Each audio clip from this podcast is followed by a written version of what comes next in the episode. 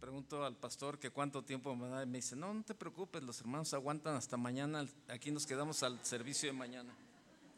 Entonces, este, bueno, con esa libertad, espero que haya traído cobija. Pues qué gusto, de verdad que ya teníamos muy platicada la visita desde hace tiempo y y pues no nos poníamos de acuerdo y, ahora que este, antes de venir me estaba revisando las fotos porque siempre a donde vamos luego nos tomamos fotos y, y ahora con estos celulares tan inteligentes, ¿verdad? Más que uno, ellos se acuerdan de las fechas y, y yo estaba, estaba viendo las fechas y fue hace cinco años casi ya, casi cinco años que venimos, la verdad, y, y de verdad este, lo recordábamos con mucho, con mucho cariño, de verdad, y y les amamos mucho, la verdad, créanme lo que les amamos mucho. Hace, eh, antes de venirme le, recordé al pastor Chuy que iba a estar por acá el día de hoy y mañana y me dijo, salúdame por favor a todos los hermanos y diles que en cualquier rato también por allá voy y los visito. Así es de que, pues, qué bueno que está esta tarde aquí. ¿Qué, qué le parece si vamos a lo que venimos? Abra su Biblia, por favor. En Génesis capítulo 1, por favor.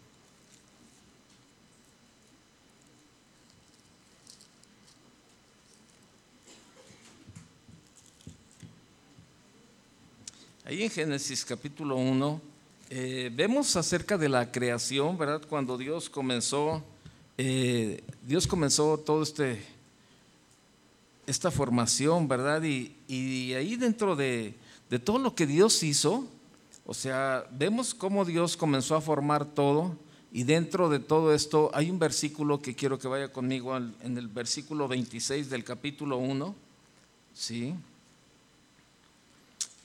Dice Dios, entonces dijo Dios, hagamos al hombre a nuestra imagen, conforme a nuestra semejanza, y señoría en los peces del mar, en las aves de los cielos, en las bestias, en toda, en toda la tierra y en todo animal que se arrastra sobre la tierra. Verso 27, y creó Dios al hombre a su imagen, a imagen de Dios lo creó, varón y hembra los creó. Y los bendijo Dios y les dijo, fructificad y multiplicaos, llenad la tierra y sojuzgadla, señoread en los peces del mar, en eh, señoread en los peces del mar, en las aves de los cielos y en todas las bestias que se mueven sobre la tierra. Vamos a leer hasta ahí, perdón. Vamos a leer hasta ahí. Acompáñenme a hacer una acción de gracias. Señor, te damos gracias en esta tarde, Señor, por la bendición de poder escuchar tu palabra, Señor. Te pedimos que ahora tú hables a nuestras vidas, Señor Estamos aquí, Señor, los matrimonios con esta necesidad de, saber, Señor, de saber que tú tienes cuidado, Señor, de nuestras vidas y en ese cuidado, Señor, tú hablarás y nos confrontarás y restaurarás conforme a lo que necesitemos cada uno. Háblanos en esta noche, Señor. Padre, te lo pedimos todo en el nombre de Jesús. Amén. Mire, yo quiero hablarle en esta noche del matrimonio, cómo el matrimonio fue un diseño de Dios, cómo el matrimonio está diseñado según Dios.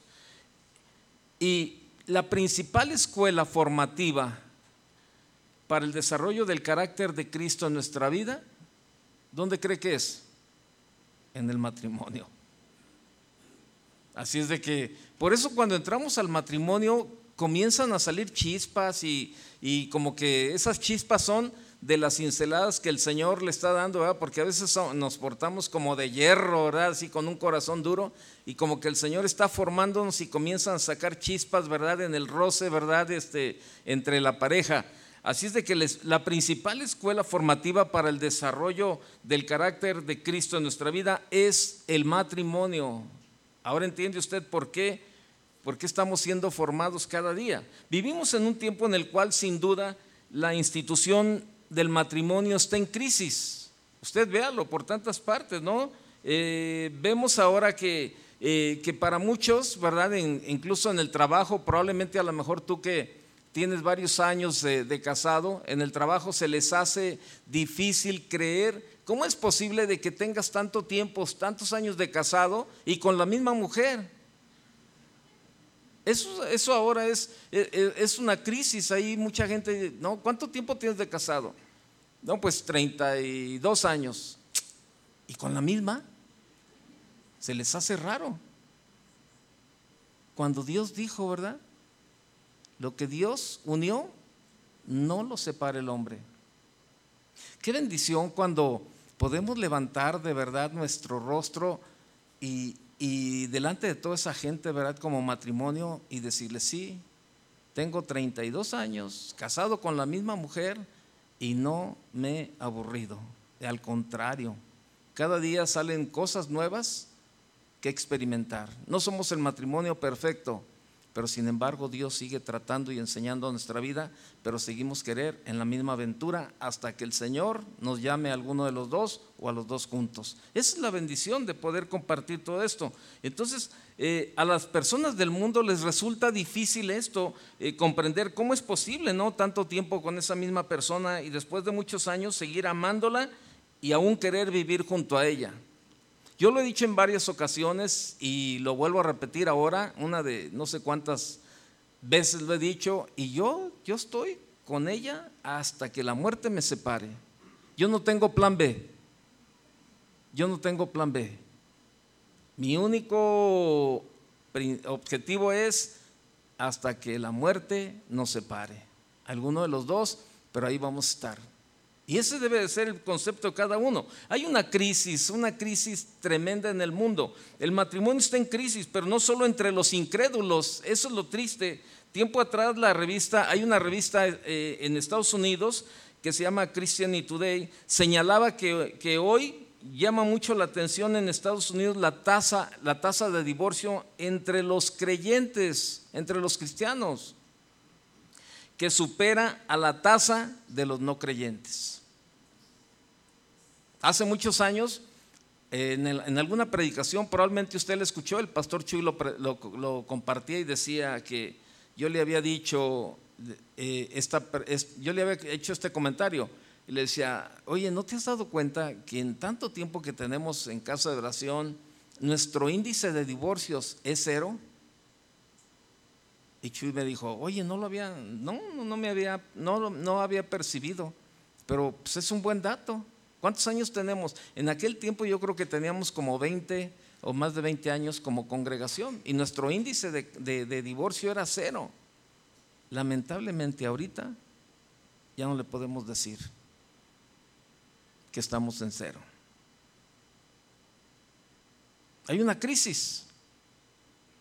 Hay una crisis de verdad, este, y qué tremendo, ¿no? Eso es un tremendo testimonio contra la iglesia porque en este país, por ejemplo, en este, en este país como en México, donde hay una guerra cultural, donde hay un ataque fuerte y un esfuerzo sostenido de, personas e instituciones para borrar el cristianismo de toda referencia pública, o sea, la gente se asusta, la gente no quiere saber nada, ¿no? Y esa misma tendencia se está observando también en, en muchos países y entre ellos el nuestro. Ahora, ¿cuál es la explicación de todo esto? La escritura nos enseña claramente que el matrimonio está diseñado eh, por Dios para durar toda la vida. Ese es el diseño de Dios. A grandes rasgos, ese es el plan de Dios, estar juntos toda la vida. Y la pregunta es, ¿cómo se llega hasta allá? ¿Y cómo se llega bien? Claro, ¿verdad? ¿Cómo se llega y cómo se llega bien? Porque el propósito del Señor es que, que esto funcione hasta el final. Nosotros eh, necesitamos entonces, ¿verdad?, comprender el matrimonio desde el punto de vista de la escritura. Y quiero que vaya conmigo a Colosenses capítulo 2, por favor, verso 8.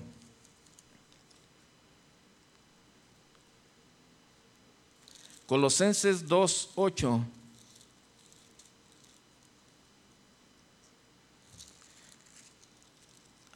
Allí Pablo, Pablo está hablando, ¿verdad?, este versículo. Y vean lo que dice dice, mirad, o sea, fíjense, observen, ¿verdad? Eh, cuídense, en otra versión dice, cuídense, mirad que nadie os engañe por medio de filosofías y huecas sutilezas, según las tradiciones de los hombres, conforme a los rudimentos del mundo y no según Cristo. ¿Sí? Entonces Pablo nos dice que en el mundo existe una mentalidad una manera de pensar. hay creencias que gobiernan los pensamientos y la conducta de los hombres. Esos rudimentos son los puntos de vista del mundo respecto a la vida y en particular respecto al matrimonio. Y sabe, muchos de estos principios, ¿verdad? Muchos de estos, muchos de estos este, engaños los traemos aún desde nuestra manera de, eh, nuestra forma de vivir en tiempos pasados con nuestra familia. Venimos arrastrando muchas cuestiones eh, todavía que, este, que, ahí están todavía causando problemas en, nosotros los cristianos. Hace unos días eh, tengo el gusto, el gusto, y el privilegio, ¿verdad?, de que no sé qué sucede con mi oficina, pero ahí es donde le gusta pasar tiempo al pastor Chuy, a Chava y al pastor Tony. Ahí todos los martes empezamos a las nueve y nueve y media de la mañana y a veces hasta las seis, seis y media de la tarde y ni siquiera vamos a comer y ahí estamos platicando y resolviendo los problemas de todo el mundo, ¿verdad? Este, menos los nuestros. Y, este, y se nos va el tiempo. Y hace unos días platicaba yo con el pastor Chuy y le decía, fíjate que hay una serie de, traumas dentro de los cristianos, porque me platicaba, me platicaba una pareja que, que eh, de un matrimonio, ¿verdad? Eh, que, que él tenía muchos problemas problemas de inseguridad, problemas de, de, de, de, absorber a la esposa y no darle, ni darle tiempo, este, siempre sobre de ella, eh, vigilándole, o sea, una serie de cosas, ¿verdad? Eh, muchísimo. Y, y, mal, o sea, mal, de una forma mal, ¿no? Y entonces cuando, cuando, cuando platiqué con la persona, pues me di cuenta, ¿no? Por todos los traumas que, que, que venía pasando y, y, todos los engaños que tenía, ¿no? Porque en su casa le habían sembrado ciertos pensamientos, ciertos engaños, y, él los había llevado al matrimonio, y ahora su matrimonio estaba siendo, estaba siendo problema, o, eh, estas situaciones estaban causando problemas en el matrimonio, y, la esposa estaba cansada ya. Y le estoy hablando de un matrimonio de, eh, no, mucho, no mucho tiempo de casado, y en algún momento ya platicaban hasta de separaciones por la, por la forma de ser de él. Y platicaba yo con el pastor Chuy de esto y le decía, fíjate que he visto muchas cosas así, así, así. Y él me dijo, fíjate que yo también en algunas parejas eh, he notado ciertas cuestiones de traumas, de, cuestiones que, uno aprendió en el mundo, engaños, y todavía los viene uno arrastrando. Y él me decía, ¿sabes qué? Sería buena onda que vayamos preparando una serie después ahora que terminemos lo de las metáforas de, la Biblia, y a lo mejor comenzamos a preparar una serie basada en proverbios, donde vienen muchas cuestiones del carácter, de la formación del carácter del, cristiano, y tocamos temas de, esos puntos, desde el punto emocional, sentimental y, cuestiones de, traumas y todo eso, cómo la Biblia lo ve y cómo llegar. Y sabe, es, increíble esta parte. usted se sabe la Biblia igual que yo. Si yo le digo un versículo, este, usted a lo mejor no se lo sabe si yo le digo, ¿qué dice segunda de Corintios 5, 17? Y a lo mejor muchos de ustedes no saben, pero yo, si yo lo comienzo a recitar, usted también se lo va a saber. El que está en Cristo, las cosas viejas, he aquí, ese es segunda de Corintios 5, 17. Ahora, ¿cuántos verdaderamente estamos en Cristo? ¿Cuántos están en Cristo aquí? ¿Todos? Ahora, ¿realmente las cosas viejas pasaron? ¿Ya no hay nada de, lo antiguo, de los traumas ni de nada de eso? ¿No se trajo nada de su casa? Que todavía ahí está, ¿verdad? El machismo, la desconfianza, los celos, todo eso. La inseguridad ahí, porque los celos no es otra cosa. Y sabe, eh, vivimos todavía como cristianos, entonces eh, entonces, ¿qué hacemos? Hace unos días yo compartía este jueves, no, el anterior, este jueves compartió el pastor Chava y el anterior compartí, compartí yo un mensaje que decía, amando a Dios correctamente. ¿Cuál es la manera de amar a Dios correctamente? Obedeciéndole y haciendo su palabra. Eso es la verdadera. Amarás a Dios sobre todas las cosas, ¿verdad? Con todo tu corazón, con toda tu mente, con todas tus fuerzas. Y la verdad es que realmente amamos a Dios como nos conviene como nos conviene. Y no se diga en el matrimonio. Por eso le digo que en el matrimonio es la escuela formativa de nuestro carácter. Ahí es donde nuestro carácter se va formando. Y si no, si no te dejas formar, el Señor de todos modos te va a dejar formar, pero de otra manera. Y Dios permite que seamos formados. Entonces, vemos ahí que Pablo, Pablo, Pablo enseña y dice, mirad que nadie os engañe por medio de filosofías y huecas sutilezas, según las tradiciones de los hombres, conforme a los rudimentos del mundo y no según Cristo. Según los rudimentos, dice, según las tradiciones de los hombres. En el hogar, ¿cuántos venimos arrastrando cosas que, veíamos en nuestra casa? Que el papá trataba mal a la mujer o, la mamá trataba de, de, tomar el lugar del papá y luego lo queremos llevar al matrimonio. Y hemos escuchado la palabra por años, por años y por años, pero seguimos en ese mismo estilo de vida y no queremos cambiar. Y por eso yo le decía que esto, esto ha sido un, un tropiezo en la iglesia cristiana para la gente, para la gente nueva. Cuando ven que, los matrimonios cristianos que se dicen amar a Dios, que se dicen verdad, que conocen la Biblia, que conocen a Dios, que oran, que, pasan tiempo con Dios, pero sus matrimonios no tienen un buen testimonio. Y eso es un tropiezo para, para la gente que no conoce a Dios. Y eso nos debe de, hacer pensar a usted y a mí qué, qué tanto nuestro, nuestro matrimonio es buen testimonio para los que no conocen a Dios. Eso debería de, ponernos a pensar. Entonces, vaya conmigo a 1 Pedro 1.18.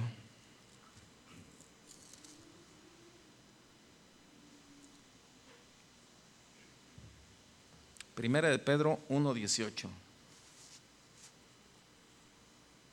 Dice Pedro, sabiendo que fuisteis rescatado, rescatados de vuestra vana manera de vivir, la cual recibisteis de vuestros padres, no con cosas corruptibles como oro o plata.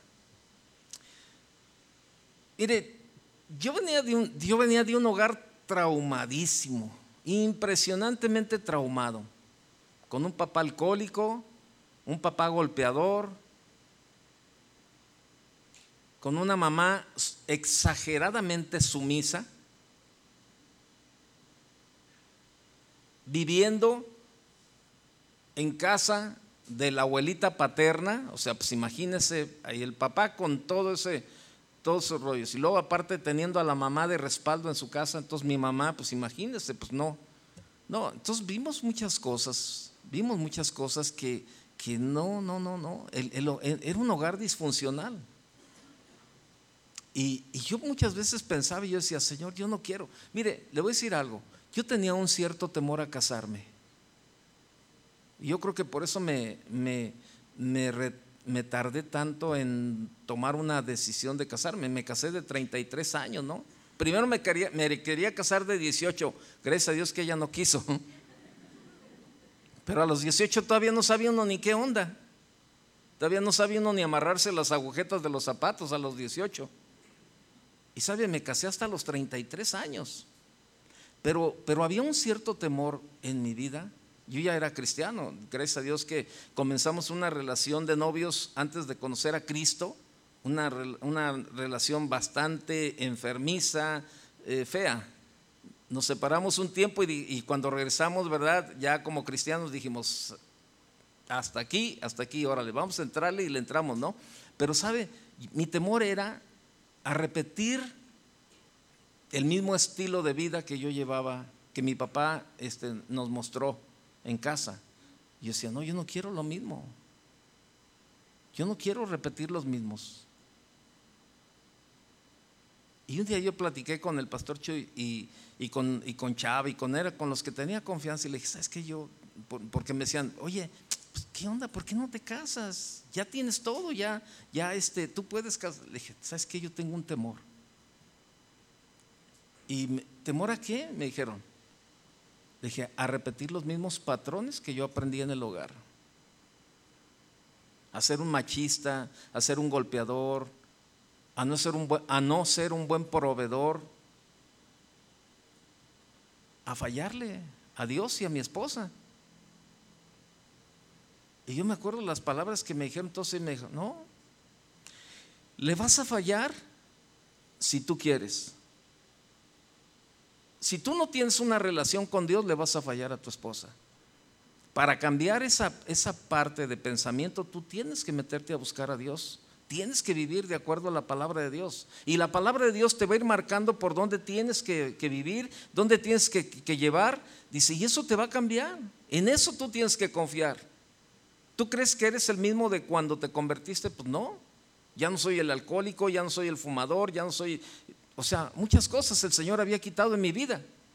Pero había esas cosas. Y sabe, muchas veces dejamos los vicios, el cigarro, el alcohol, este, cantidad de cosas, ¿verdad? Y los, los pecados visibles, pero llegamos al matrimonio o en nuestro estilo de vida, seguimos todavía con actitudes que están ahí guardadas. Y no queremos cambiar. Queremos seguir repitiendo esos patrones. ¿Sabe? Nos armamos de valor y más ella que yo, ¿verdad? Porque pues imagínese, pues ella era la que iba a vivir conmigo, ¿no? Entonces, y nos casamos. Y le repito, no somos el matrimonio perfecto, pero ya vamos a cumplir 32 años de casados. Y hasta el día de hoy, el Señor nos ha ayudado. Pero sabe, la palabra de Dios ha cumplido y nosotros en esa parte. Y tenemos que cambiar esa mentalidad. Entonces, dice que aprendimos muchas cosas, este, nuestra, buena, buena manera de vivir, la cual recibisteis de vuestros padres, ¿no? Entonces, eh, vemos esa parte, ¿no? Del contexto social, cultural, ¿verdad? De las personas que nos rodean, recibimos una mala visión de la vida, porque la vida humana se encuentra devastada por el pecado. Cuando estas creencias están en el corazón y dominan las relaciones, hacen un profundo, de verdad, un profundo daño y conducen a la ruina de tu matrimonio y de, tu vida. El problema es cuando estas cosas también se dan entre los cristianos. Yo viví en ese tipo de cosas, le digo, de una familia funcional. Yo, los hermanos de mi papá, todos tenían un amante. Todos tenían amante, los hermanos de mi papá. Gracias a Dios que mi papá no cogió por ese, por ese pie. Pero todos los hermanos de mi papá tenían un amante. Ese era el ambiente en el que yo vivía. Y yo le decía, no, yo no quiero eso. Antes de que llegaran nuestros hijos le decíamos, no, yo no quiero. Yo no quiero, este, yo no quiero el, yo no quiero ser el papá el papá proveedor solamente que, que, este, que toma el chivo y ya tú entiéndete de todo lo demás, ¿verdad? Y mi madre con ocho hijos, lavando ropa de ocho hijos y del papá que era otro niño, porque a veces los papás de antes eran, su comportamiento eran como niños, ¿verdad? No ayudaban en nada en el hogar, no recogían la ni siquiera el plato de la mesa, no, no hacían nada los papás de antes. Era otro, era otro hijo. Y entonces, ¿sabe? Este, nosotros nos, nos la, lo que nos formó a mis hermanos y a mí fue la calle. La calle nos formó. Gracias a Dios, de verdad, que hubo, que Dios usó a alguien que se interesara por mí y que me enseñara muchas cosas, que fue ella, cuando empezamos en el noviazgo. Pero, pero a mí la calle fue lo que me formó. Todo lo que yo aprendí fue en la calle. Los papás no tenían tiempo y yo decía, yo no quiero, yo no quiero lo mismo. Y yo platicaba con ella y yo le decía, no, yo no quiero lo mismo para mis hijos, yo quiero un matrimonio diferente, yo quiero un matrimonio de verdad, que, que, nuestros hijos crezcan en un hogar sano, que crezcan en un hogar de verdad donde tengamos tiempo para ellos, donde yo esté involucrado en sus vidas, que yo pueda conocer a sus maestros, que yo pueda conocer a sus amigos, que yo pueda saber este, ayudarles en alguna manera. Gracias a Dios, gracias a Dios, el Señor nos permitió hacerlo. Pero sabe, tenemos que cambiar muchos estilos de vida que venimos arrastrando. dice la Biblia, por eso comenzamos leyendo que estamos hechos a imagen y semejanza de Dios. Y Dios, y Dios, Dios es perfecto. No que nosotros seamos perfectos, ¿verdad? Pero si utilizamos la, palabra perfecto como la Biblia enseña en, el área del, del ser humano, es necesitamos madurar cada día para llegar a la perfección, en esa madurez cada día. Efesios 4:17, por favor.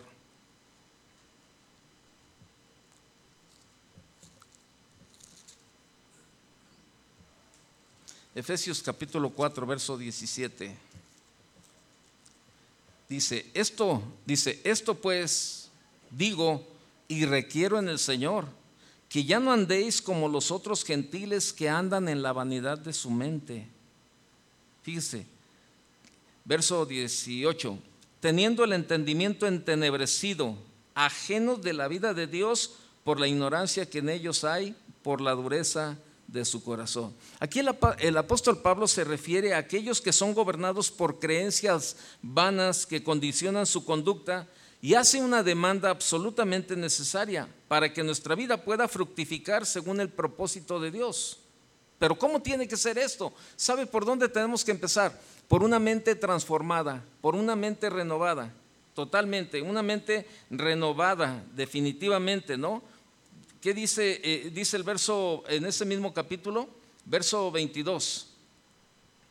Dice, en cuanto a la pasada manera de vivir, despojaos del viejo hombre que está viciado conforme a los deseos engañosos y renovaos en el espíritu de vuestra mente y vestíos del nuevo hombre creado según Dios en la justicia y santidad de la verdad. ¿Por dónde tenemos que comenzar? por una mente renovada. Lo que el apóstol quiere decir aquí es muy importante respecto de nuestra formación como hijos de Dios.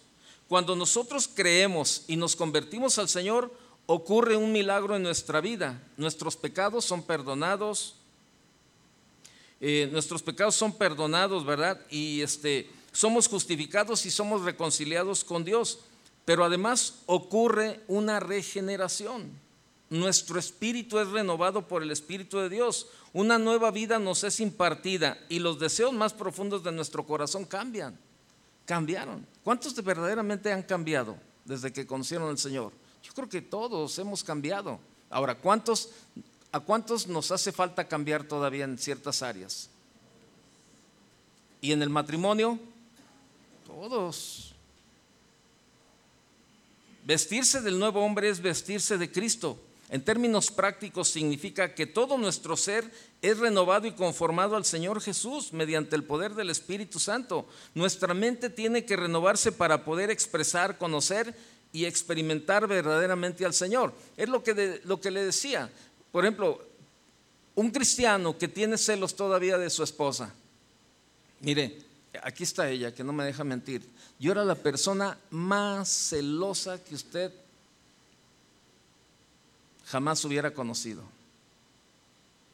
Yo la celaba hasta con su tía, que estaba enferma de cáncer, nada más para que vea lo enfermizo, lo inseguro que era mi vida. Pero eran todos los traumas que yo venía arrastrando. Cuando llego a la vida de ella, ¿verdad? Y, su tía estaba enferma, vino a vivir a su casa para que la cuidaran ella y su mamá. y yo me ponía celoso de la tía me ponía celoso de sus hermanas. O sea, eran unos celos enfermizos, la verdad.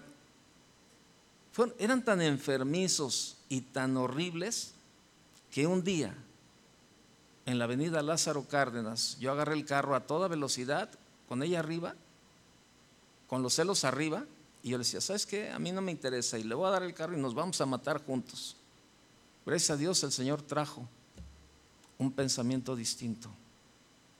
Ahí en ese tiempo no éramos cristianos. Éramos, andamos en la renovación carismática todavía, pero, pero había, gracias a Dios, llegamos al cristianismo, el Señor comenzó a cambiar nuestras vidas y nos casamos. Y sabe, ella me dijo, estando en la, luna de miel, me dijo, Toño, yo a ti, a ti no te tengo confianza pues eso no me agradó, ¿verdad? Y me dijo, ¿cómo? Yo dejé los cubiertos, estamos cenando, era nuestra, eh, nuestra primer noche, habíamos llegado, ¿verdad?, al lugar donde fuimos y estábamos cenando en la noche, entonces me dijo, Toño, te quiero decir algo, yo a ti no te tengo confianza. Y le dije, solté los cubiertos, le dije, ¿y por qué me dices eso hasta ahora? ¿Por qué no me lo dijiste ayer antes de casarnos? ¿Por qué hasta ahora? Y me dijo, no, no, espérame, déjame terminar. Dice, yo a ti no te tengo confianza porque tú eres un hombre. Y como hombre, tú me puedes fallar en cualquier momento. Y me dolería mucho. Y me afectaría mucho que tú me fallaras. Por eso mi confianza está totalmente puesta en Dios. Y yo le dije, ah, bueno, pues yo voy a hacer lo mismo también. Yo voy a poner mi confianza en Dios. Y ella me dijo, sí, es que eso es lo que tienes que hacer. O sea, tú no confías en mí, tú tienes que confiar en Dios igual que yo. Y sabe, eso trajo una, una libertad a mi vida, una revelación tan tremenda. Cuando ella me comparte esto, sabe, en ese momento yo dije, no, pues ya está. Si ella se sale y se va con otro, anda haciendo, Dios va a tratar con ella no, yo ni cuenta a lo mejor me voy a dar. Y ella me dijo lo mismo, ¿no? ¿Sabes qué? Porque mira, si tú andas viendo para un lado, si tú andas haciendo cosas, cosas que no, no, edifican o no ayudan a nuestro matrimonio, como yo estoy confiando en Dios, Dios no me va a fallar, entonces a lo mejor yo ni me voy a enterar, pero Dios sí y Dios va a tratar contigo. No, eso trajo libertad a nuestras vidas y cambió nuestro pensamiento. Y créanmelo, en 32 años jamás he vuelto a pasar por esa etapa de los celos. ¿Por qué?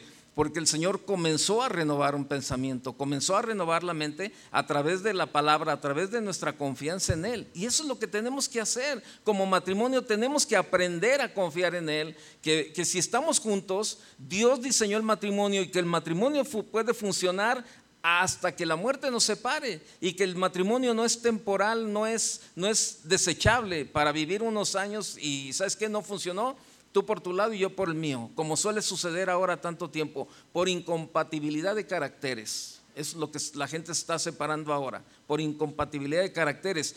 Y no se van a la palabra de Dios, se van a las leyes de los hombres. Y eso es lo que, lo que Pablo nos enseña, ¿verdad? Que nuestra mente tiene que ser renovada, que tiene que cambiar cuando dice ahí en el verso 22, en cuanto a la pasada manera de vivir, despojados del viejo hombre, ¿verdad? El verso 23, y renovaos en el espíritu de vuestra mente. Como matrimonio tenemos que renovar nuestro pensamiento. Tenemos que renovar nuestra manera de pensar. Dice Romanos capítulo 12, verso 2, cambia tu manera de pensar. Le estoy parafraseando una Biblia, es la Biblia de Dios habla hoy, que dice, ¿verdad? En la Biblia de la Reina Valera que usted tiene ahí, dice, renovados en vuestro, en vuestro entendimiento y todo este tipo de rollos. Pero me gusta la de Dios habla hoy que dice, cambia tu manera de pensar para que cambie tu manera de vivir y puedas conocer cuál es la buena, la agradable y la perfecta voluntad de Dios para tu vida. Pero ahí es a donde Dios nos quiere llevar, a un cambio total en nuestro pensamiento y en nuestra mente para que nuestro matrimonio pueda funcionar. O sea, necesitamos estar bien convencidos que si llegamos al matrimonio, llegamos con la bendición de Dios, Dios nos va a ayudar, aún en los momentos difíciles. ¿Cuántos hemos pasado por momentos difíciles en el matrimonio? Yo creo que todos, y sin embargo, allí, allí ha estado la mano de Dios. Y Dios nos quiere ayudar. Si hay alguien que verdaderamente está interesado en que el matrimonio funcione y funcione bien, es Dios, porque Él lo diseñó. Pero la cosa es que necesitamos dejarnos ayudar por Dios. Hacer a un lado todos los pensamientos del mundo. Muchas veces estamos siendo influenciados por las creencias y por las ideas falsas respecto a lo que es el matrimonio. Si ellas gobiernan nuestra vida sin duda están conduciendo nuestro matrimonio a la ruina, a la ruina, así que necesitamos prestar mucha atención. Vean las novelas y vean los, los programas en la televisión y vean las películas, ahora todo ese tipo de cosas que salen. Los matrimonios fáciles, desechables, este, el, el adulterio, este, tantas tonterías. Y muchas de esas cosas se han venido a filtrar a la iglesia a los matrimonios cristianos. Y muchos matrimonios que no conocen a Dios, pues ¿cuál es la diferencia? ¿Cuál es la diferencia entre un cristiano y no cristiano? El matrimonio es un diseño divino, créamelo. Dice lo que leímos Génesis 1.26, dijo Dios, hagamos al hombre a nuestra imagen y semejanza, conforme a nuestra semejanza y señoríe. Y creó Dios al hombre a su imagen, a imagen de Dios lo creó. Y aquí tenemos algo fundamental. Dios dijo, hagamos al hombre a nuestra imagen. Y esa frase expresa su deseo con respecto a la creación del hombre. Dios lo creó para que el hombre exprese o lleve la imagen de Dios. Y, este y, y, y créamelo, tenemos que hacerlo y podemos hacerlo. El hombre fue creado para vivir en comunión con Dios, para que viviendo en esa relación de intimidad con Él, entonces pudiésemos manifestar la imagen de Dios. El problema es que los cristianos de ahora se han vuelto, han vuelto una comodidad.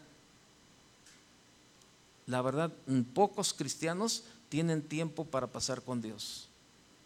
Muchos cristianos no oran ni leen la Biblia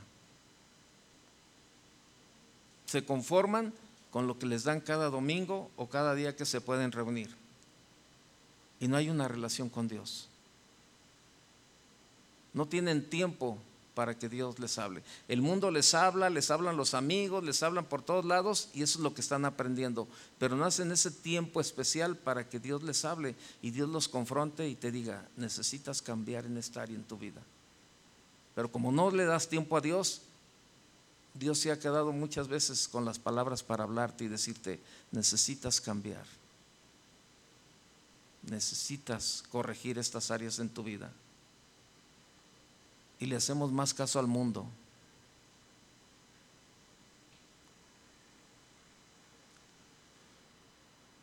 Cuando se habla de la creación específica de Adán, se dice que Dios hizo a Adán y luego dijo, no es bueno que el hombre esté solo. Y esta, y esta, y y esta expresión tiene que ver con el propósito de Dios con respecto a nosotros como matrimonio. Porque no, porque no es bueno que el hombre esté solo. Luego, luego dice Dios, le haré una ayuda idónea para él. Se necesitan dos en el matrimonio. Se necesitan dos para amarse, se necesitan dos para pelearse. La gran, la gran declaración acerca del carácter moral de Dios está, por ejemplo, en Primera de Juan, cuando dice, Dios es amor. Y el amor no es una virtud más de Dios, sino la corona de todos sus atributos morales. Pero para que exista amor tiene que haber a lo menos dos personas. ¿Dónde quedó? ¿Dónde quedó todos los planes y los propósitos cuando éramos novios? Uno no podría amar si, existiese solo. Dice la Biblia que Dios los hizo varón y hembra, porque a los menos se necesitan dos para poder llevar la imagen de Dios. Y allí empezamos a descubrir el significado esencial del matrimonio. Fuimos creados para vivir en matrimonio. No es bueno que el hombre esté solo. Claro, que no tiene que ser una obligación, ¿verdad? Pero está dentro del diseño divino, porque hay muchos que no se quieren casar, hay muchos que, están solteros y viven felices. Dices, bueno, está bien, cuestión de gustos, ¿no? Pero en el diseño divino, Dios dijo, no es bueno que el hombre esté solo. Fuimos creados también para vivir en comunidad, para amarnos unos a otros, y eso también forma parte del diseño de Dios. Pero la relación original más importante para, para la cual fue creado el hombre en esta relación de varón y hembra es esa, para formar el matrimonio. De manera que el propósito del matrimonio es en primer lugar que podamos expresar el carácter y la imagen de Dios. Ahora, aquí entra una pregunta bien importante para nosotros los matrimonios. ¿Qué tanto, qué tanto estamos representando la imagen de Dios? Dios es paciente para con su esposa, para con la iglesia. ¿Qué tan pacientes somos? Dios no maltrata a la esposa. Todas las relaciones fueron creadas para expresar su carácter, pero esta es la relación más básica. Génesis 2.24, no lo busque, dice, dejará el hombre a su padre y a su madre, se unirá a su mujer y serán qué? Una carne, para que a través de esa relación se exprese el carácter de Dios. Por eso el matrimonio es una escuela formativa, el matrimonio fue pensado por Dios como una relación que expresa su gloria, su carácter, su imagen, y como una relación que es una escuela formativa. ¿Cuántos han, ¿Cuántos han sido formados más en el matrimonio que en la vida de solteros? Yo. Y Dios nos sigue formando todavía. ¿Cuántas veces, verdad, este, ay, este, choca uno con la pareja, verdad? Y, y tú dices, pero sin embargo ahí Dios te está ayudando, te está tratando contigo. Ahorita eh, mi hijo menor fue a, sacar su Biblia y no se la dieron, ¿verdad? Por, porque él estuvo estudiando en Estados Unidos y entonces salió de Estados Unidos, pero digo, se fue a casa de unos primos Y, pasó, pasó unos días ahí y salió caminando, porque se fue a, una, a una frontera y salió caminando entonces pues no quedó como registrada su salida de Estados Unidos y ahora que está, que está solicitando la visa le han puesto una serie de, problemas ahí y no, no, le han autorizado la, la visa. Pero nosotros vemos desde un punto de vista la tardanza, un trato de parte de Dios. Dios formando su carácter, porque está joven y todo lo quiere en el momento. Le gustan las cosas rápidas, todo lo quiere en el momento, quiere que las cosas sean como él quiere. Anteriormente, ¿verdad? Este, eh, quería que todos sus cumpleaños, todos sus, este, ahí viene mi cumpleaños, este, me voy a ir con mis primos, sus primos viven en McAllen, ¿verdad? Ahí vive la hermana de mi esposa. Y me voy a ir con mis primos a pasar mi cumpleaños. Y me voy a decir, y ahora no, ahora está bien sedita. Ahora, papá se me antoja ir a Tapalpa. ¿Está bien? Y a lo mejor ni a Tapalpa va. A lo mejor vamos a tener lo que llevar ahí al Agua Azul o a la, a la unidad López Mateos hacer deporte, ¿verdad? Y, este, y a lo mejor ni sale. Pero sin embargo, ¿sabe qué? Está formando, Dios está formando su carácter. Dios está formando. Y yo le dije, hijo, esto, que esto, esto de la visa, yo no sé si tú lo ves así. Yo lo veo desde afuera y sabes, yo estoy viendo esto que Dios está formando tu carácter, Dios está tratando contigo, es un trato de Dios lo que está pasando. Y nomás dobló la cabeza y me decía, no, pues sí, yo también creo que Dios está tratando. Bueno, eh, busca qué áreas de tu vida son en las que Dios quiere tratar contigo y entrégaselas. Entrégaselas. Tú dile, Señor, aquí está. como en el canto cuando iniciamos, Señor, haz lo que tú quieras hacer. Haz lo que tú quieras hacer, Señor. Y sabe, eso nos hace falta en los matrimonios. Ir delante de Dios y decirle, Señor, haz lo que tú quieras hacer. Sigue formando, Señor, mi carácter en medio del matrimonio. Señor, muéstrame todas esas áreas que yo necesito cambiar como esposo, como esposa.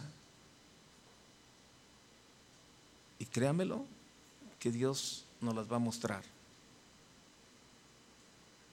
Porque Dios quiere que usted y yo como matrimonio estemos hechos a la imagen y semejanza de Dios. Porque el matrimonio es un diseño divino. El matrimonio Dios lo instituyó. Por eso Dios pensó en el matrimonio, ¿verdad? Como una relación que exprese su gloria.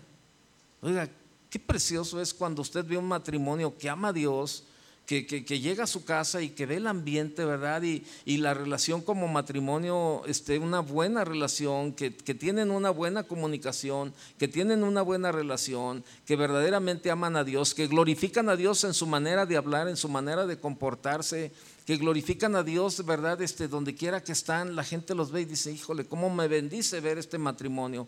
¿Cómo me bendice? ¿Cómo? Eso es glorificar a Dios. Eso es glorificar a Dios. Cuando estamos siendo formados en su carácter y la gente puede ver su carácter, el carácter de Dios a través del matrimonio, que puede ver la imagen de Dios Por eso el matrimonio es una escuela formativa. Y Dios va a seguir formando. Para amar, para amar y manifestar el carácter divino tenemos que aprender y para eso necesitamos una escuela de formación. Y, y muchos matrimonios no quieren dejarse formar y le están batallando y le están batallando y le están batallando. Hace unos días hablaba con un hombre que me lo endosó el pastor de, Guanajuato. Y cuando viene a Guadalajara, él se mueve en Uber y entonces este, pues el chavo que lo, se, hizo amigo y lo, lo traslada, ¿verdad? Y, y, comenzaron a platicar y entonces el chavo le empezó a decir que, pues, que su matrimonio estaba, pues, no estaba funcionando, que su esposa ya estaba separado de su esposa, no estaba divorciado. Y entonces este, él lo estuvo ministrando y le dijo, mira, te voy a dar el nombre de, y el teléfono de uno de los pastores de aquí de Guadalajara. Él te puede, pues estás más cerca y búscalo. Y hace unos días me buscó y estuve platicando con él. Y, me decía este, que, su, que su esposa, pues están separados. Su esposa ya trae novio. Entonces dice que fue el cumpleaños de su hija Dice que él bien, fue contento a comprar un pastel ahí a, un lugar para llegar a su casa y festejar a su hija, ¿verdad? Y, llegó, abrió la cajuela, bajó el pastel a la casa y sus hijos contentos. Entonces llega la esposa y le dice, oye, este, no te molestes, pero vengo con mi novio. Y mi novio este, se va a pasar. No, espérate, pero ¿cómo? ¿Cómo se va a pasar? Si aquí estoy yo, yo soy el padre de tus hijos. Y dice ella, ¿qué tiene? Él es mi novio y tú eres el padre de mis hijos, los dos tienen el mismo derecho. Y yo le digo, bueno, a ver, yo creo que lo que tu esposa está haciendo no es justificable, pero es orillado por algo. ¿Qué pasó? Me dijo, no, pastor, pues es que pues, algo pasó y se quedaba callado. Pues es que mi, esposa me, cachó con otra mujer. Ah, Pero no hice nada malo, pastor. Ah, no hiciste nada malo, ¿no? Pues trata de convencer a tu esposa que no hiciste malo, nada malo. Yo creo que tu esposa está reaccionando. y te repito, no es justificable lo que está haciendo, pero hubo una reacción. Digo, y, todo esto está, estábamos texteando y hablando por teléfono. Y le digo, mira, lo que tú me dijo, pastor, ¿qué hago? Estoy desesperado. Quiero recobrar mi matrimonio.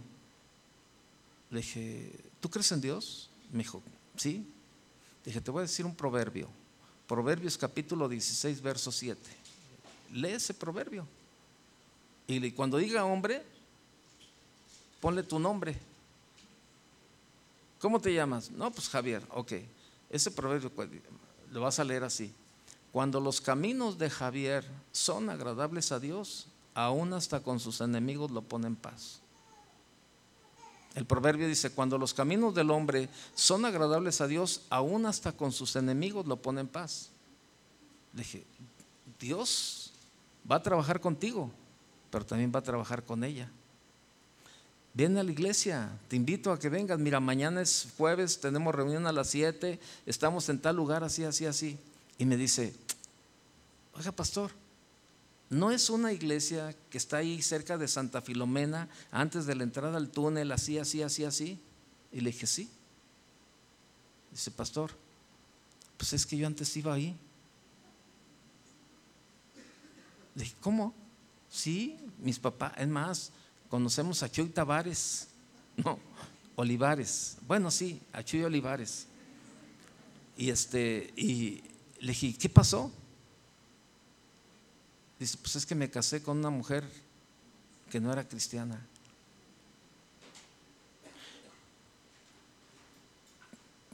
Todo, todo es parte de una consecuencia. ¿Cómo está tu matrimonio ahora? Si está bien y hay bendición en tu matrimonio, es consecuencia de, ¿de qué? De la obediencia a la palabra de Dios, de tu relación con Dios. Pero si tu matrimonio no está bien, ¿es consecuencia de qué? De tu falta de relación con Dios, falta de meterte a la palabra, de obediencia.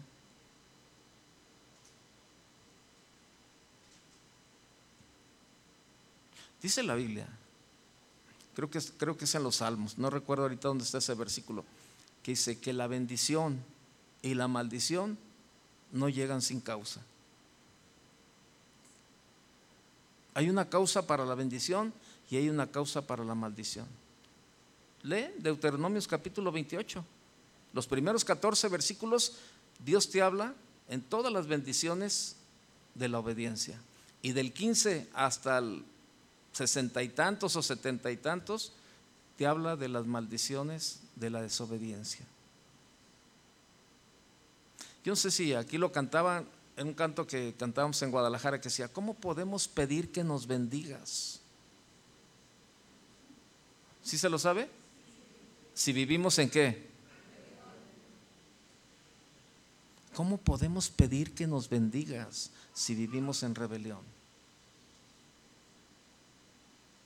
¿Cómo quieres que Dios te bendiga si eres áspero con tu esposa? ¿Cómo podemos pedir que te bendiga Dios si eres una mujer que no te sujetas a tu marido y le faltas el respeto? ¿Cómo podemos pedir bendición como matrimonio si todo lo que hablamos es solamente para herirnos? Cuando en lugar de eso, nuestra manera de hablar debería ser para edificarnos unos a otros. Yo me acuerdo de ese canto a cada rato y digo, híjole, ¿cómo podemos pedir que nos bendigas si vivimos en rebelión?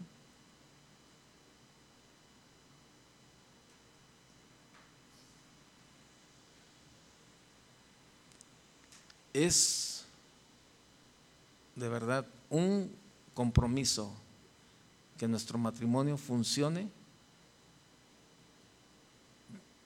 por el título que ostentamos de cristianos. O sea, ya no podemos de verdad echar vuelta para atrás. O sea, no. ¿Y sabe por qué? Porque la gente ya no va a hablar de ti. Ahora, el nombre de Cristo va a ser vituperado. Porque la gente va a decir, ¿esos son los cristianos? Ya no van a decir, ¿esos son Pablo y Carolina? No, ahora decir, ¿esos son los cristianos? Porque el nombre es vituperado. Eso dice la palabra. Por muchos de ustedes, el nombre de Cristo es vituperado.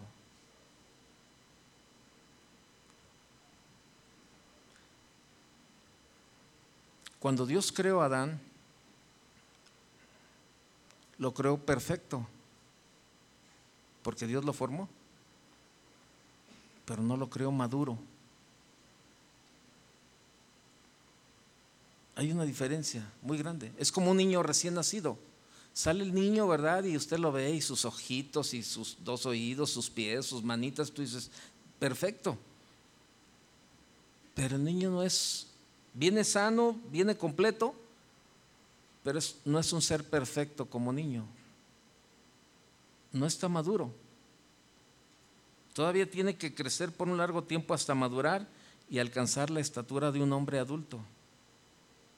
Lo mismo ocurrió con Adán espiritualmente hablando. Él fue creado perfecto, inocente, pero niño, y tenía que alcanzar la madurez desarrollando la imagen de Dios esa plenitud de, gloria destinada para Él, ¿cómo, ¿cómo ocurriría eso? Bueno, en primer lugar, en su comunión con Dios. Y en segundo lugar, en una vida de relación, de amor con otros semejantes a Él. Y de entre todos esos otros, el más importante es el esposo o la esposa. En esa vida de relación aprendería a Dani y aprendería Eva a expresar la imagen de Dios. ¿Se imagina, se imagina que Dios formó al hombre y luego de, la costilla de él sacó a la mujer? ¿Sabe? Dios lo hizo, lo hizo bien. Todo lo hizo bien Dios.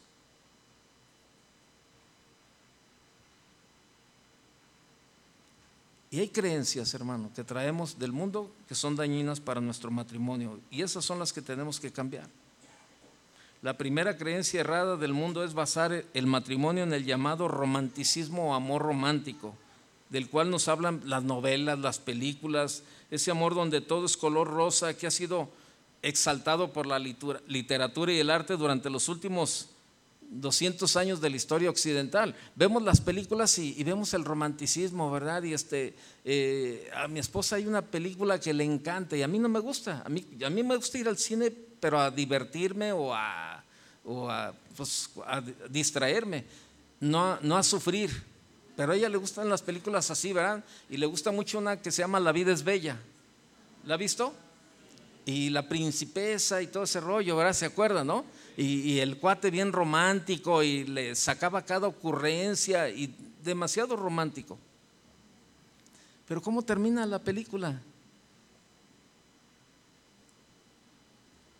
Bien, una lloradera por todos lados, ¿no? Y, yo le digo, no, no, ¿sabes qué? Que el niño de la pijama de rayas y que, el, que, el, que no sé qué, puras películas de ese a mí no me gustan, ¿no?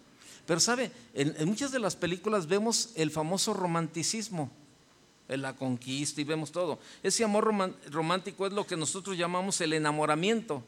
¿Quién no ha estado enamorado alguna vez? Pues todos, ¿verdad? Nos enamoramos en esa ocasión de nuestra esposa. Es enamorarse de otra persona. Cuando usted vive pensando en ella todo el día, cuando todo lo que mira le recuerda a aquella persona y cuando usted la mira a ella le parece la más perfecta, ¿no es impresionante lo que hace el enamoramiento? Bueno, sí. Eso es asombroso y realmente es algo bueno cuando nos ocurre, pero ¿sabe? Hay un grave problema con el enamoramiento. No es que sea malo, no, no, no, no, qué bueno. Si usted sigue enamorado después de 40 años, qué bueno, perfecto.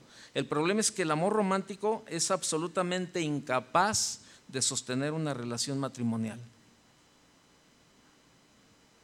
Y si usted va al matrimonio creyendo que ese amor lo va a sostener, se va a topar de frente un día con la terrible realidad de que no es así. Dicen por ahí que los primeros cinco años son la prueba del matrimonio.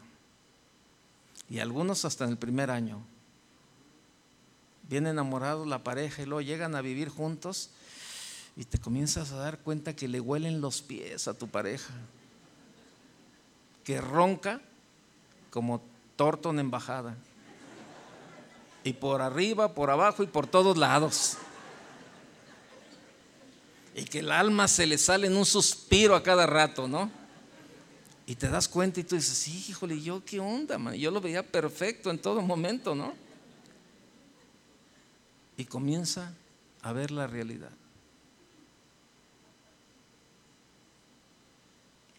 El amor, el romanticismo más bien, el romanticismo no puede ser la base de tu, de tu relación.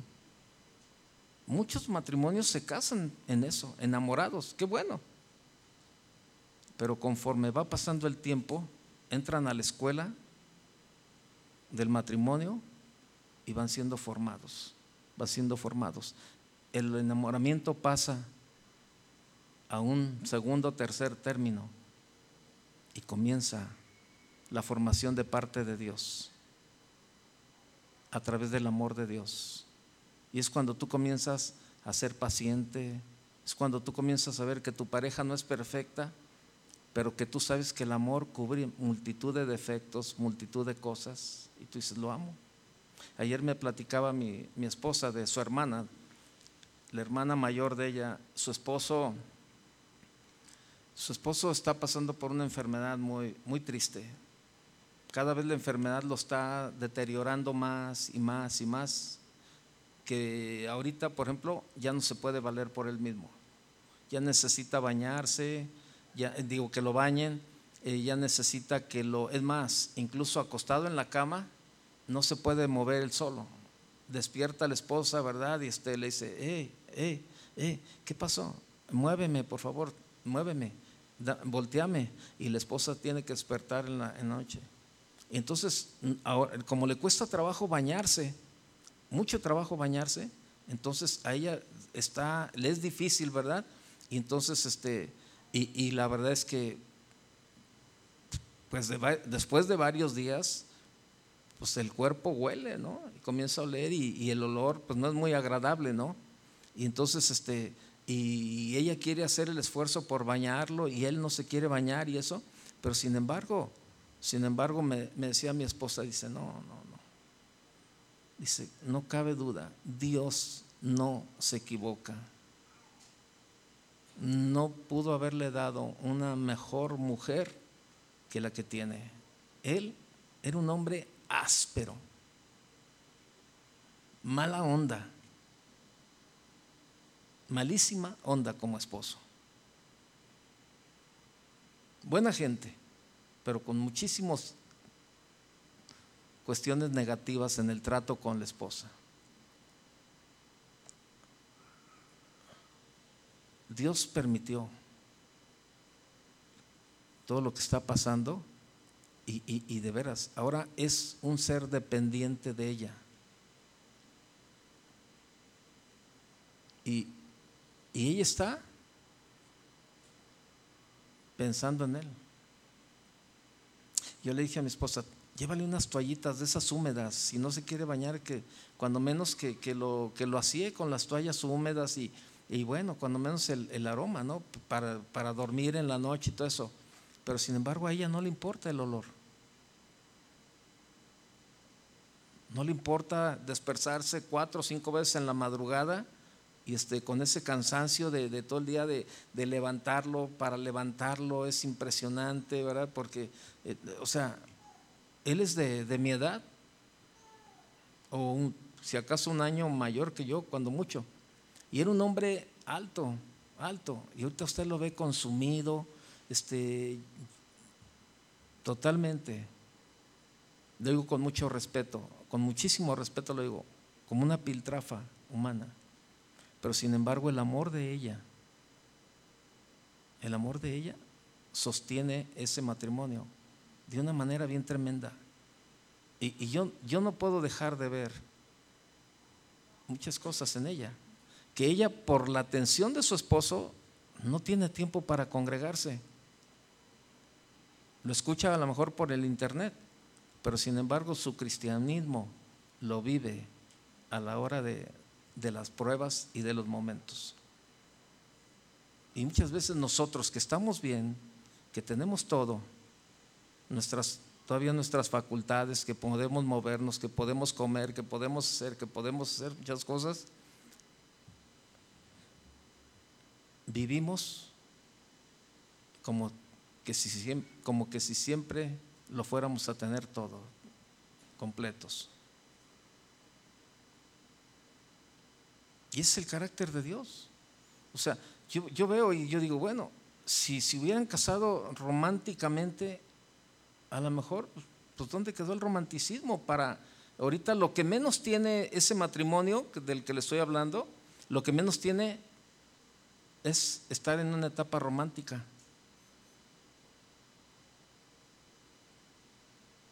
Su presencia física, pues nada que ver con la que conquistó a la esposa. Pero sin embargo lo que lo sostiene es el amor de Dios. ¿Qué es lo que está sosteniendo tu matrimonio? ¿Qué es lo que sostiene tu matrimonio?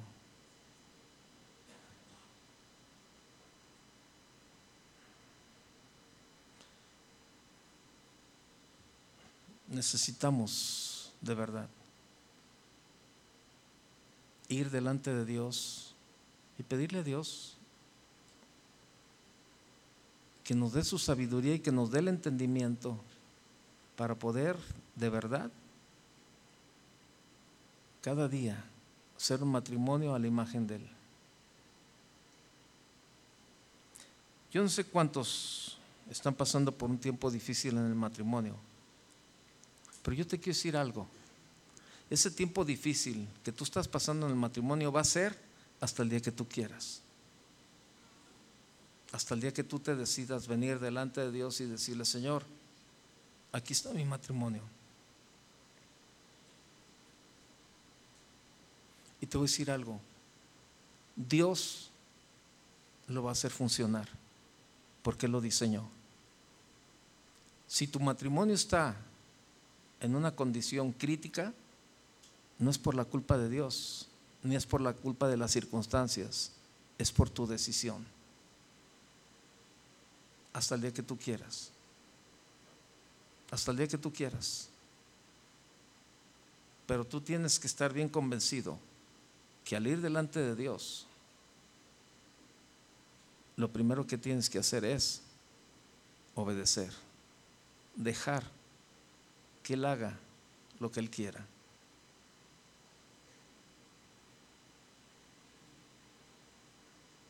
Por eso le decía, ¿amas a Dios a su manera o a tu manera?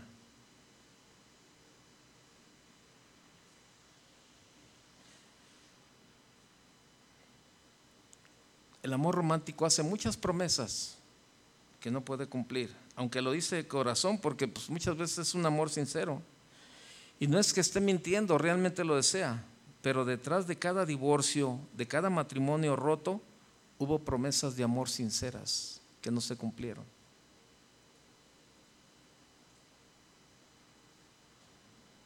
El amor romántico no dura mucho.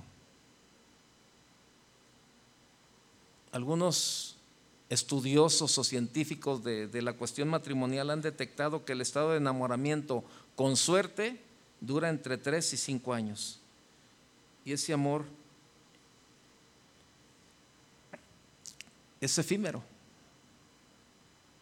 Cuando se empieza a vivir juntos al día al día, lo real, vemos que esa persona no era tan perfecta como creíamos. Y déjeme terminar con esto. El único amor que puede sostener un matrimonio es el amor de Dios.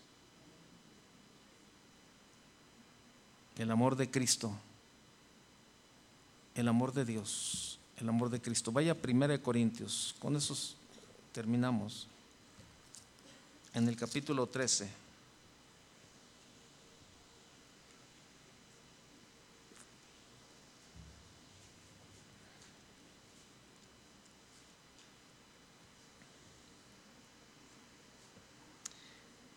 dice el verso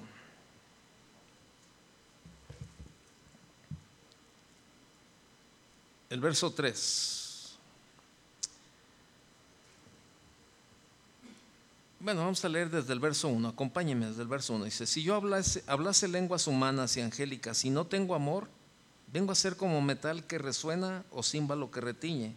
Y si tuviese profecía y entendiese todos los misterios y toda ciencia, y si tuviese toda la fe de tal manera que trasladase los montes y no tengo amor, nada soy.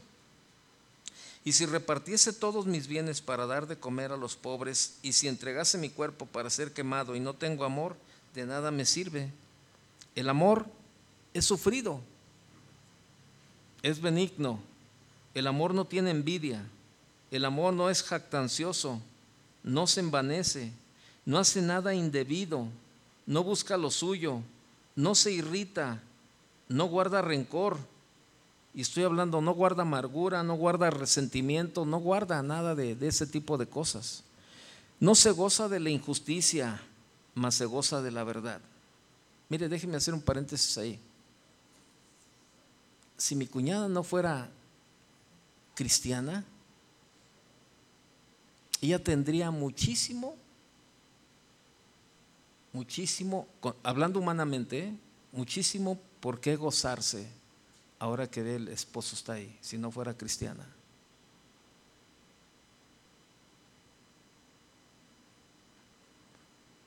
En la ley natural lo que se siembra se cosecha, ¿verdad? Pero sin embargo, bueno, en lo espiritual las cosas cambian. Él sembró, no sembró muchas cosas muy buenas, pero sin embargo está cosechando algo bueno. Y no es por ella, no es la mejor, no es porque sea la supermujer, no. ¿Sabe qué es? El amor de Dios. El amor de Dios es el que está prevaleciendo en ese matrimonio. Y yo sé que es lo que va a prevalecer hasta el día de, hasta el día de mañana. Dice el verso 7, todo lo sufre, todo lo cree, todo lo espera, todo lo soporta. El amor nunca deja de ser. Hasta ahí. El amor nunca deja de ser. ¿Cómo estamos sembrando en el matrimonio? El único amor que puede sostener un matrimonio es el amor de Dios, acuérdese que todo lo sufre, todo lo cree, todo lo espera, todo lo soporta. Cuando uno ama a otra persona, se, la soporta, se le soporta tal y como es.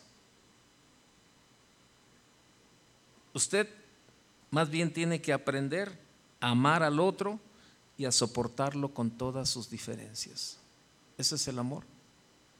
Yo tengo un chorro de defectos. Créamelo. Muchísimos. Sé que tengo, a lo mejor, tengo algunas cualidades también. Pero sabe, yo sé que ella me soporta con todo eso, pero no por ella, porque está de por medio el amor de Dios. Es lo mismo que sucede con nuestros hijos. A veces nos dan ganas así como que dice, híjole, ¿sabes qué? Hijo, compra tu bosque y piérdete ya, ¿no? Pero sin embargo tú dices, no, Dios no me, Dios no me trata así. Dios me ama y Dios me tiene paciencia. Y ese es el grave problema en el matrimonio. ¿Sabe cuál es un problema fuerte en los matrimonios? El deseo de querernos cambiar el uno al otro. Tú quieres cambiar a tu pareja y hacerla a tu imagen y a tu semejanza. Que le guste lo que a ti te gusta. Que te guste, si a ti te gusta comer puras ensaladas, tú quieres que tu pareja, ¿verdad?, deje de comer garnachas y, enchiladas y que coma igual que tú. Y, sabe, yo, yo tengo un principio que digo que la mejor manifestación del amor, ¿sabe cuál es? El respeto. El respeto el respeto. Y, no querer cambiar a la otra persona para hacerla a mi imagen, no, es que tiene que ser así. Pues no. O sea, no. No. No. Respeta. Respetémonos unos a otros en el matrimonio. Respeta los gustos de, tu pareja. Se nos hizo un hoyo ahí en la cochera de casa y entonces andábamos comprando un piso y entonces este y yo dije, bueno, yo le voy a dar libertad que ella escoja. Y entonces yo tenía gustos, Y me, y me dijo, y yo le dije, no, no, tú escoge, el que tú quieras. Y, este, y entonces, bueno, pues ya, y, entonces hoy en la mañana estaba el piso ahí en la cochera porque la persona que lo iba a instalar tuvo un accidente en un ojo y no fue. Entonces lo estábamos viendo mi hija y yo y me, y me dice, papá, dime la verdad, ¿te gusta el piso? Y yo volteé para todos lados. No, le dije, la verdad, había otros mejores que a mí me gustaban. Pero yo le di libertad a tu mamá de que ella escogiera a su gusto. Entonces, pues me tengo que aguantar. Me dijo, papá, pero no está feo. No, no está feo el piso, está bonito. Pero este, pero, pero este, había otros que estaban mejores, pero a ella no le gustaban, a ella le gustó este y está bien, qué bueno, pues está bien, no pasa nada, ¿no? Y a veces nos enganchamos por diferencias, por tonterías en el matrimonio. Se les ocurrió un día pintar la casa de un color así que yo decía, híjole, ¿qué, color será? ¿Verde? ¿Amarillo? ¿Qué color? ¿Qué color? ¿Qué color? Y dije, no te creas, Señor, perdón, perdón. A ti no te gusta la adivinación. y yo dije, ay, ese color. Y, sabe que yo tenía ganas de un color durazno, así bonito, toda la cosa. Pero lo pintaron así como con un no, sé qué si era verde, amarillo, verde pistache, este color tuna, no sé qué no. Pero al fin de cuentas son detalles. Y muchas veces esos detalles nos enganchan y estamos enganchados con una serie de detalles y estos son conflictos en el matrimonio. Porque queremos cambiar o hacer a la persona a nuestra imagen y a nuestra semejanza. Cuando la Biblia dice que debemos de estar, que fuimos hechos más bien, que fuimos hechos a imagen y semejanza de Dios.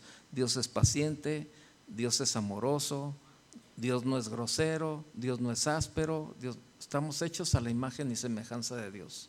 Y nuestro matrimonio fue un diseño de Dios. Y así tiene que ser. ¿Cómo está tu matrimonio? Termino diciéndole, el amor romántico se extingue, pero el amor de Dios todo lo puede. Ese es el amor que el Espíritu Santo derramó sobre nuestros corazones. Cuando la Escritura dice, maridos, amad a vuestras mujeres, no se refiere al amor romántico, sino al amor con que Cristo amó a la iglesia. ¿Usted ama a su esposa tal cual ella es? ¿Desea que a ella le vaya bien en todo? ¿Quiere que a ella se desarrolle como hija de Dios y se cumpla el propósito de Dios en ella? ¿Y usted está a disposición de ese propósito divino en la vida de su esposa?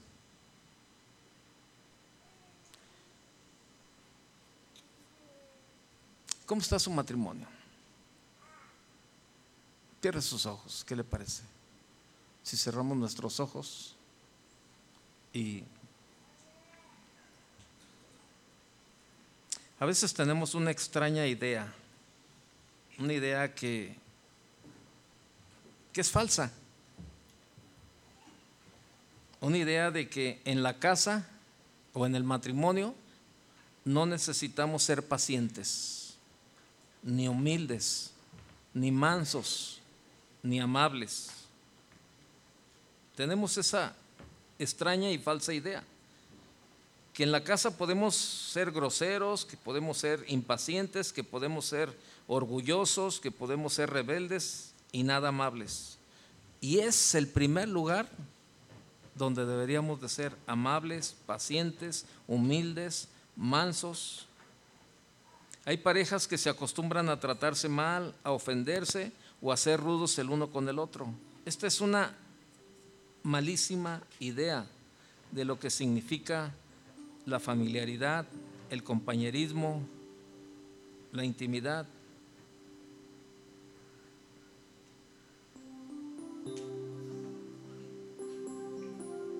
¿Cómo está tu matrimonio?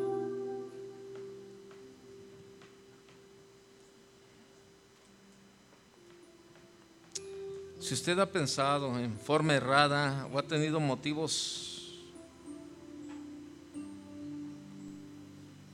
conscientes o inconscientes que han estado gobernando su matrimonio, esas falsas ideas erradas, es un, es un tiempo para, para arrepentirnos y cambiar. Y a lo mejor Ya no son muchos los años que Dios tiene para nosotros como matrimonio. ¿Y cómo queremos vivirlos? A lo mejor no hemos sido sabios y si ha habido situaciones de aspereza, ¿verdad? Pero ¿cuántos años más tiene el Señor contemplado darnos de vida? ¿Por qué no tomar una decisión el día de hoy y decir, Señor, aquí estoy? Yo quiero renovar mi mente, Señor, y, y tener un matrimonio como, como tú lo diseñaste. Que sea tu amor lo que sostenga nuestra relación, Señor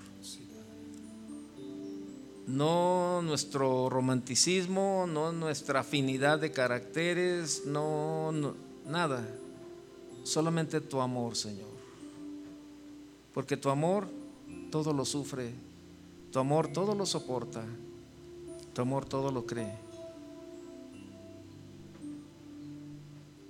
Porque tu amor, Señor, cubrirá multitud de defectos, multitud de pecados, Señor. Si tú crees que tu matrimonio necesita el amor de Dios, ponte de pie. Yo quiero orar por ti en esta noche. Si tú crees que, que hay cosas que se necesitan restaurar, levanta tus manos al Señor. Esto en una señal de entrega y de reconocer que necesitamos su ayuda. Canta tus manos y dile, Señor, aquí estoy. Haz lo que tú quieras, Señor, con mi matrimonio, Señor. Pero quiero quiero ser sostenido por tu amor, Señor. Quitar de mi pensamiento todas esas falsas ideas erradas todo aquello, Señor, que no viene de ti, Señor.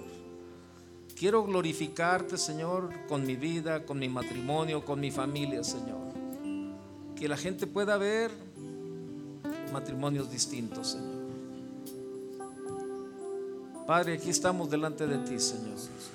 Te damos gracias por la oportunidad, Señor, que tú nos das cada día, Señor, de ir delante de ti y poner todo en orden, Señor. Que tú nos hables, que tú nos confrontes. Pero, Señor, queremos obedecer aquellas áreas en donde tú nos hablas. Padre, en el nombre de Jesús, yo te doy gracias. Y aquí estamos delante de ti, Señor. Necesitamos tu ayuda, Señor. Hemos venido ante ti.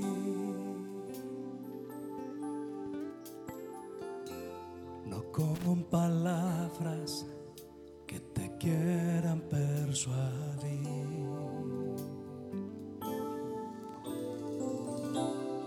Hemos venido ante ti.